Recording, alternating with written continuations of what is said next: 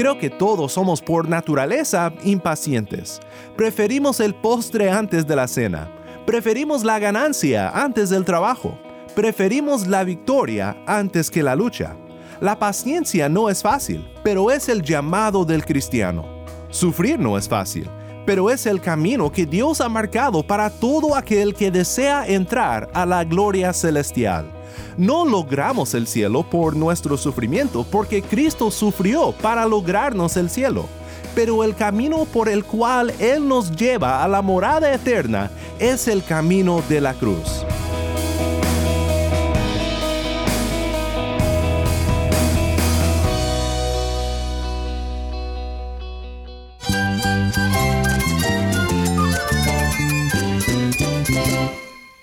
Cristo es todo para mí. Mi Salvador, mi amigo, mi guía. Cristo es mi verdad. Es nuestra guía, nuestro faro. Cristo es el Señor y Salvador. Nuestro protector, nuestro amparo, nuestra fortaleza. Es Jesús, el único que te lleva a Dios, el único camino, la verdad y la vida. No hay más ningún camino, es Jesús. Estás escuchando a El Faro de Redención, Cristo desde toda la Biblia para toda Cuba y para todo el mundo.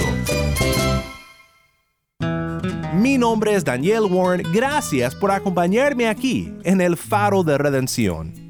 Seguimos en una serie que ha sido de mucha bendición para mí y espero que para ti también. La semana pasada conocimos un poco mejor a Charles Spurgeon y esta semana continuamos nuestro tiempo con Spurgeon en una serie titulada Lecturas matutinas y vespertinas, pensando en la palabra de Dios a través de las meditaciones de Spurgeon en este maravilloso devocional que ha sido de tanta bendición durante siglos para la iglesia. Si recuerdas, pensamos la semana pasada sobre la depresión de Spurgeon y cómo sufrió y luchó con momentos de melancolía y oscuridad durante su vida. En el programa de hoy pensaremos en un texto que indudablemente fue de mucho ánimo para Spurgeon durante los momentos más difíciles de su vida, y creo que también lo será para ti en tus momentos de aflicción. Si tienes una Biblia, busca Primera de Pedro capítulo 5 y quédate en sintonía para pensar en tres temas que encontramos en este texto que nos animan durante nuestra aflicción. El faro de redención comienza ahora con el grupo cubano vocal Monte de Sion. Esto es Lo mejor está por venir. Esfuérzate, esfuérzate y sé valiente. No desmayes. Oye, mira, yo soy tu Dios. Esfuérzate, esfuérzate y sé valiente oh, oh, no desmayes. Oye, mira, yo soy tu Dios. Esfuérzate, esfuérzate y sé valiente. Oh, oh, no desmayes. Oye, mira, yo soy tu Dios. Lo que pasó, pasó, se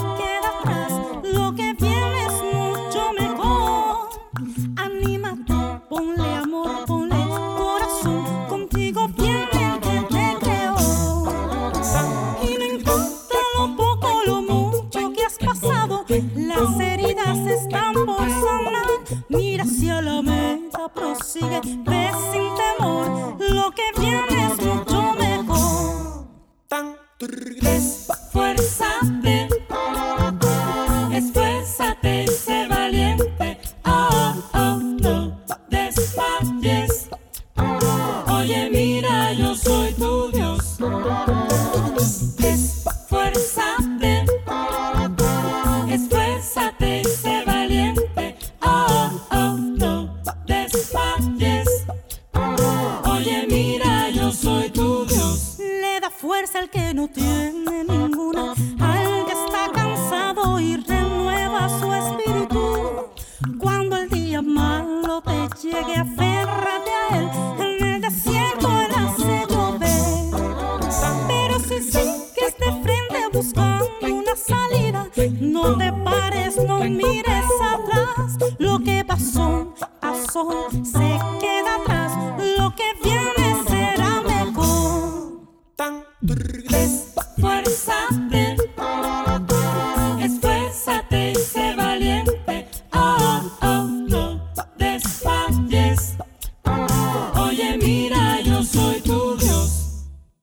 Esto fue Vocal Monte de Sion y lo mejor está por venir. Mi nombre es Daniel Warren y esto es el faro de redención.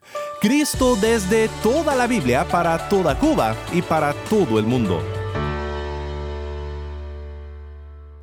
Estamos en medio de una serie meditando en las escrituras con la ayuda de Charles Spurgeon y su devocional titulado Lecturas matutinas y vespertinas.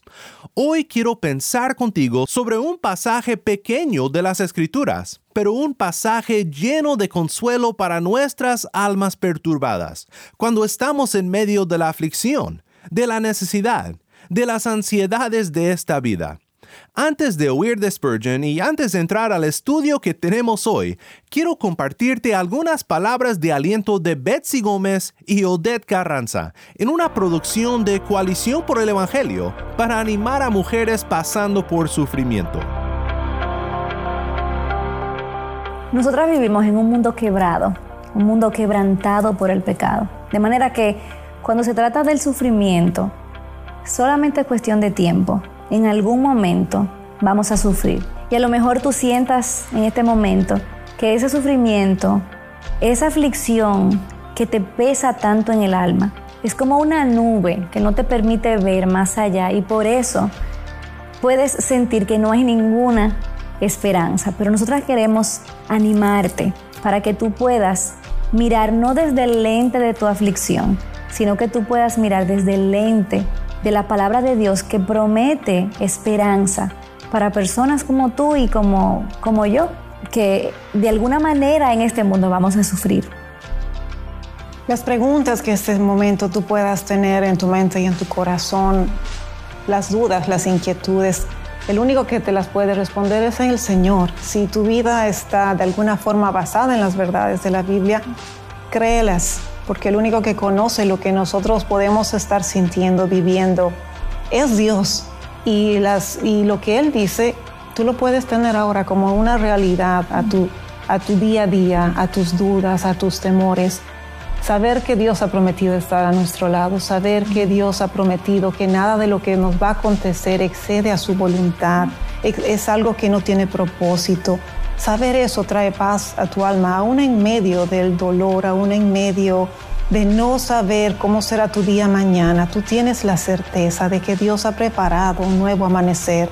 Tú tienes la certeza de que tus tus, sus misericordias y sus bondades no se están apartando de ti. Tal vez no entiendas, tal vez veas una tormenta en la noche, pero las tormentas pasan, las noches terminan y tú tienes un, un amanecer que el Señor ha provisto para ti. No te desanimes, no te desanimes porque en el tiempo perfecto que el Señor ha establecido verás que las cosas vuelven a florecer, verás que el la prueba, la dificultad, el dolor tenía un propósito. Verás que lo que tú no fuiste capaz de hacer, Dios lo pudo hacer.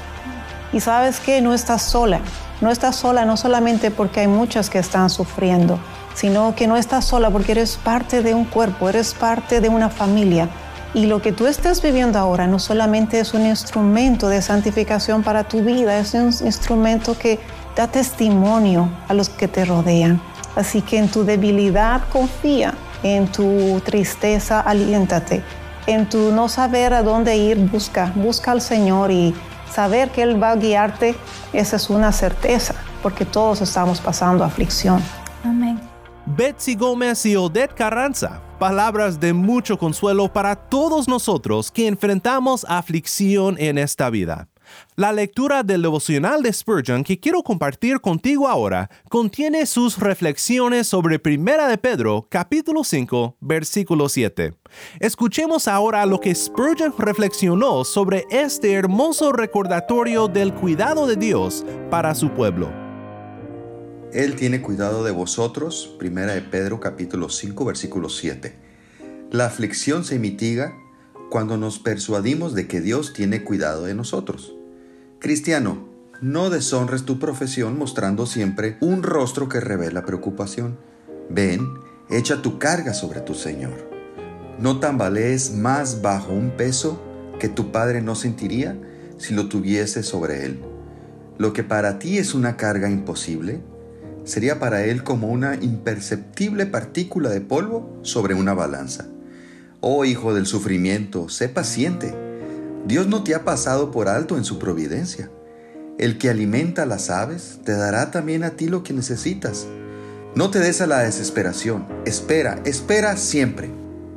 Toma las armas de la fe para hacer frente a cualquier tribulación, y así tu heroica resistencia pondrá fin a tus dolores. Hay uno que sin cesar te cuida. Su mirada está fija en ti, su corazón late de piedad por tu dolor, y su mano omnipotente te dará sin tardar la ayuda necesaria. Las más densas tinieblas darán lugar a una luminosa mañana. Si eres miembro de su familia, Él mismo vendará tus heridas y sanará tu quebrantado corazón. Que la tribulación no te haga dudar de su gracia, sino más bien te haga comprender que Él te ama tanto en el tiempo de la bonanza como el de la angustia. Qué vida serena y apacible tendrías si dejaras la solución de tus problemas al Dios de la providencia. Con un poco de aceite en la botija y un puñado de harina en la tinaja, Elías sobrevivió al hambre. Y tú harás lo mismo. Si Dios tiene cuidado de ti, ¿por qué necesitas estar siempre en angustiosa ansiedad? ¿Puedes confiar en Él para las necesidades de tu alma y no puedes hacer lo propio para las necesidades de tu cuerpo? Dios nunca ha rehusado llevar tus cargas, ni tampoco ha desfallecido bajo el peso de las mismas. Ven entonces, alma, abandona ese molesto cuidado y deja todas tus preocupaciones en manos del Dios de la gracia. Los comentarios de Charles Spurgeon meditando en 1 de Pedro 5.7. El primer libro de Pedro fue escrito para una iglesia que enfrentaba tremenda persecución. Es un libro que habla de la fe afligida y cómo puede el cristiano perdurar aún en medio de muchísima dificultad. El pasaje sobre el cual Spurgeon reflexiona viene al final de la carta y en su contexto regresa a los temas con los cuales Pedro abre su carta. Dice 1 de Pedro capítulo 5 versículos 6 al 11, Humíllense pues bajo la poderosa mano de Dios, para que Él los exalte a su debido tiempo, echando toda su ansiedad sobre Él, porque Él tiene cuidado de ustedes. Sean de espíritu sobrio, estén alerta. Su adversario, el diablo, anda al acecho como león rugiente, buscando a quien devorar pero resístanlo firmes en la fe, sabiendo que las mismas experiencias de sufrimiento se van cumpliendo en sus hermanos en todo el mundo. Y después de que hayan sufrido un poco de tiempo, el Dios de toda gracia, que los llamó a su gloria eterna en Cristo, Él mismo los perfeccionará, afirmará, fortalecerá y establecerá. A Él sea el dominio por los siglos de los siglos. Amén. Vemos algunos temas aquí en este pasaje que nos ayudan durante las pruebas de esta vida, sabiendo que Cristo es nuestro amparo. Primero, la humildad en esta vida precede a la exaltación en la gloria eterna. Muchas veces nuestro dolor nos impide ver el contexto completo de la obra de Dios en nuestras vidas. Es como si camináramos por un bosque oscuro y no podemos ver por dónde nos lleva el camino sinuoso, difícil, doloroso. Pero si pudiéramos ver desde arriba, veríamos el camino salir del bosque y entrar a nuestro eterno hogar con Cristo. Pedro nos exhorta a que seamos humildes, que no intentemos ser más sabios, ni más fuertes, ni más al mando que Dios, porque su mano es poderosa y Él nos exaltará. Él nos dará la salida del sufrimiento a su debido tiempo y tenemos la promesa de que nuestra aflicción no será eterna. No fuimos llamados al sufrimiento eterno, sino como Pedro dice en el versículo 10, fuimos llamados a su gloria eterna en Cristo. Creo que todos somos por naturaleza impacientes. Preferimos el postre antes de la cena. Preferimos la ganancia antes del trabajo Preferimos la victoria antes que la lucha. La paciencia no es fácil, pero es el llamado del cristiano. Sufrir no es fácil, pero es el camino que Dios ha marcado para todo aquel que desea entrar a la gloria celestial. No logramos el cielo por nuestro sufrimiento, porque Cristo sufrió para lograrnos el cielo. Pero el camino por el cual Él nos lleva a la morada eterna es el camino de la cruz. ¿Será que oímos mal cuando Cristo dijo, Toma tu cruz y sígueme? No, este fue el llamado de Cristo a sus discípulos. Hermano mío, no desmayes en la lucha diaria del creyente, porque es un gozo caminar tras Cristo, sabiendo que Él descendió y sufrió primero para que el sufrimiento no sea el final de nuestra historia. La humildad en esta vida precede a la exaltación en la gloria eterna. Otra cosa que vemos en este pasaje es que cuando enfrentas persecución, sufrimiento y batalla espiritual, estás en buena compañía. Dice el dicho que la miseria ama la compañía, pero este no es el punto de lo que leemos aquí. El corazón que cree no intenta infectar a otros con su miseria, sino cobra ánimo cuando sabe que no está solo en sus sufrimientos. Hubiera sido muy fácil para los creyentes de la diáspora, la audiencia de esta carta, que se encontraban lejos de sus tierras natales a causa de la persecución, pues hubiera sido fácil para ellos pensar que eran los únicos que enfrentaban estas cosas.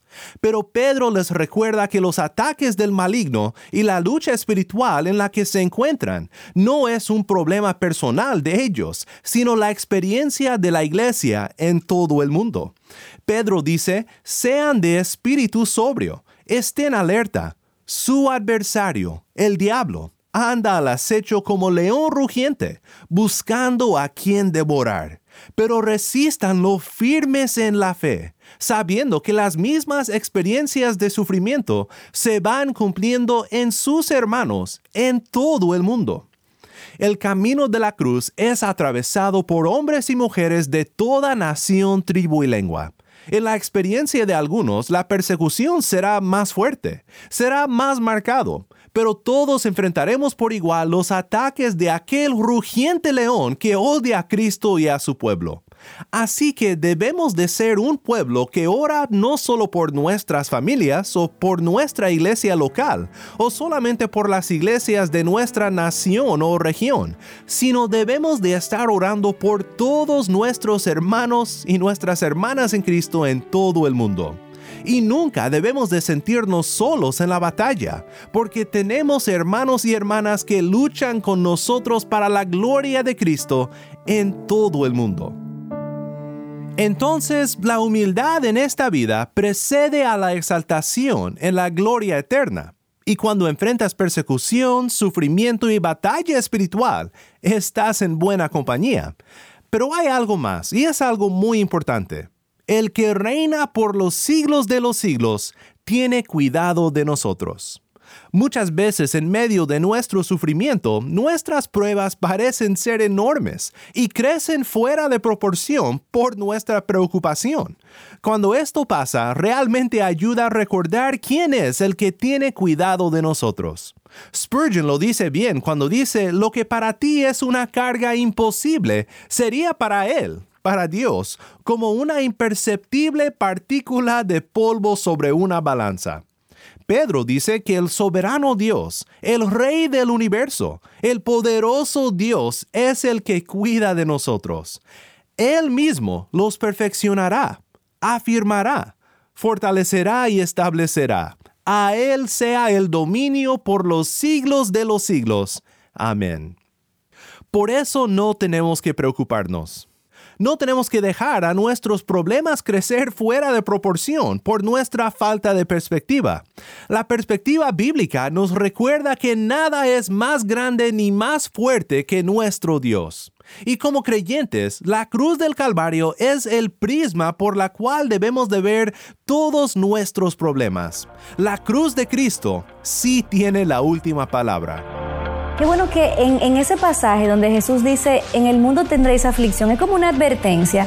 Él, él, te está diciendo a ti, Él me dice a mí, esto es lo que viene, pero al mismo tiempo es un ancla.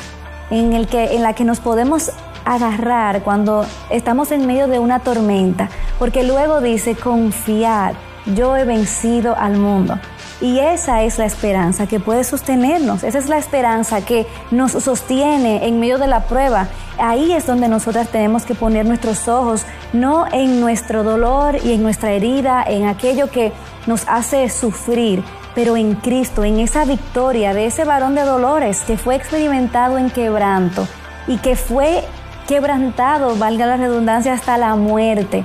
Pero Él se levantó y Él venció el poder de la muerte. De manera que sabemos que el mayor de los sufrimientos no va a ser nuestro destino eterno. Nuestro cuerpo puede desfallecer, nosotros podemos irnos apagando, pero sabemos que hemos nacido de nuevo a una esperanza viva y que tenemos una herencia que no se marchitará, que es incorruptible y que está reservada para nosotros en los cielos. Y en la medida en la que nosotras hacemos de esa ancla eh, nuestra estabilidad, nosotras vamos a poder encontrar esperanza, una esperanza que trasciende este mundo y va mucho más allá de lo que nosotras humanamente podemos entender.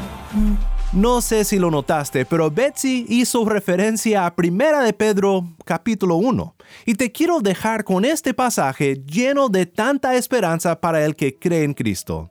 Dice, bendito sea el Dios y Padre de nuestro Señor Jesucristo, quien según su gran misericordia nos ha hecho nacer de nuevo a una esperanza viva, mediante la resurrección de Jesucristo de entre los muertos, para obtener una herencia incorruptible, inmaculada, y que no se marchitará, reservada en los cielos para ustedes Mediante la fe, ustedes son protegidos por el poder de Dios para la salvación que está preparada para ser revelada en el último tiempo, en lo cual ustedes se regocijan grandemente aunque ahora, por un poco de tiempo, si es necesario, sean afligidos con diversas pruebas, para que la prueba de la fe de ustedes, más preciosa que el oro que perece, aunque probado por el fuego, sea hallada que resulta en alabanza, gloria y honor en la revelación de Jesucristo, a quien sin haber visto, ustedes lo aman y a quien ahora no ven, pero creen en Él y se regocijan grandemente con gozo inefable y lleno de gloria, obteniendo como resultado de su fe la salvación de sus almas.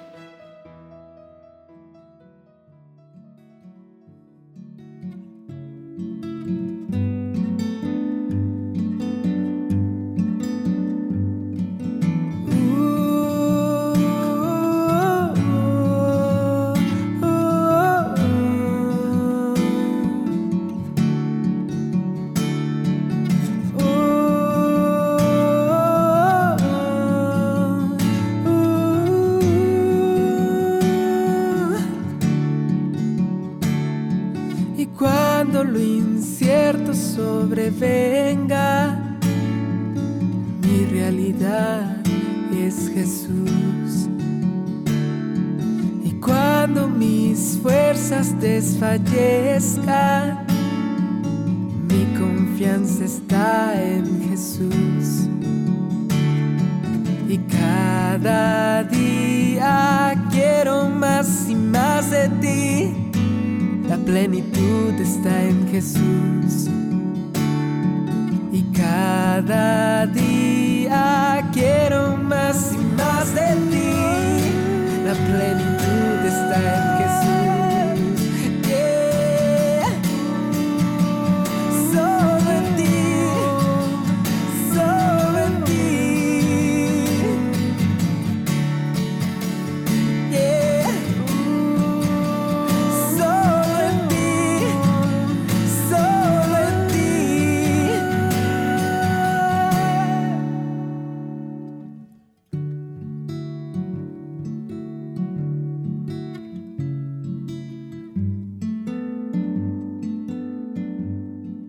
La plenitud está en Jesús, canta Marco Elizalde. Mi nombre es Daniel Warren, gracias por acompañarme aquí en el Faro de Redención.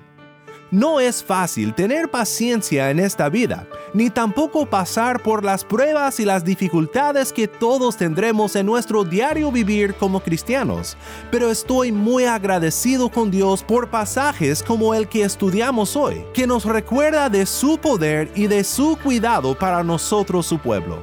Porque Cristo sufrió y venció a la muerte, nosotros sabemos que pase lo que pase, nuestro sufrimiento tendrá un fin glorioso cuando por fe nos aferramos a nuestro Redentor Jesús. Que esto te anime durante tus momentos más difíciles y que Dios te ayude a siempre depender de Él, porque Él cuida de ti. Oremos juntos para terminar.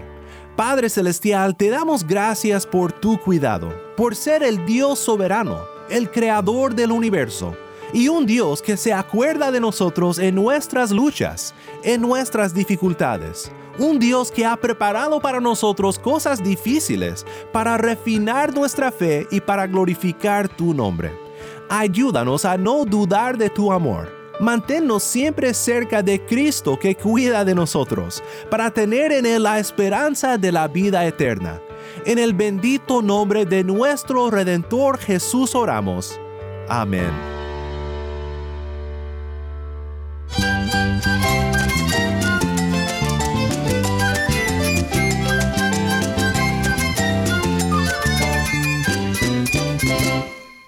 Faro de Redención es un ministerio de Haven Ministries. En el Faro de Redención celebramos de lunes a viernes la obra de Dios en el pueblo cubano a través de testimonios de vidas cambiadas testimonios como esto. A la edad de 19 años conocí al Señor a través de un pastor, el cual fue el que me instruyó en los caminos del Señor. Yo estaba en una de las clínicas de adicciones y me dijo una frase que conmovió mi vida por completo. Me dijo, Cristo te ama. Con eso fue suficiente. Si yo pudiera comunicarle algo, Dios está con el corazón abierto esperándolo. Y dio su Hijo por toda la humanidad y por ti también. Como también lo hizo conmigo, también lo puedo hacer contigo.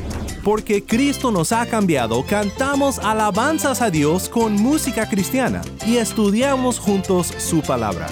Este ministerio se realiza por la generosidad de personas como tú, que comparten nuestro amor por el pueblo cubano. Nuestro deseo es que este programa sea un obsequio de amor para la iglesia de este lugar. Si estás en sintonía fuera de Cuba, te pido que por favor consideres hacer un donativo a la obra de este ministerio apoyado por el oyente. O considere apoyarnos como un guardián del faro. Guardianes del faro se comprometen a dar mensualmente y a orar regularmente.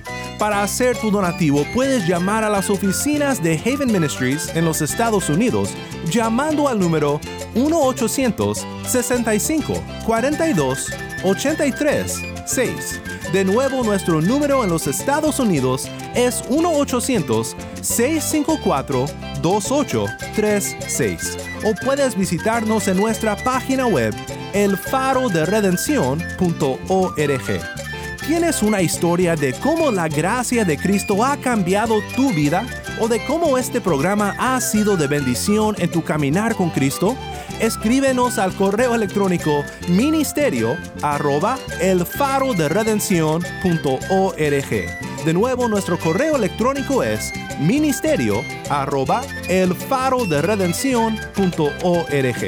mi nombre es Daniel Warren. Te invito a que me acompañes mañana cuando, como siempre, anunciaremos las buenas nuevas de Cristo desde toda la Biblia para toda Cuba y para todo el mundo, aquí en tu programa de bendición, El Faro de Redención.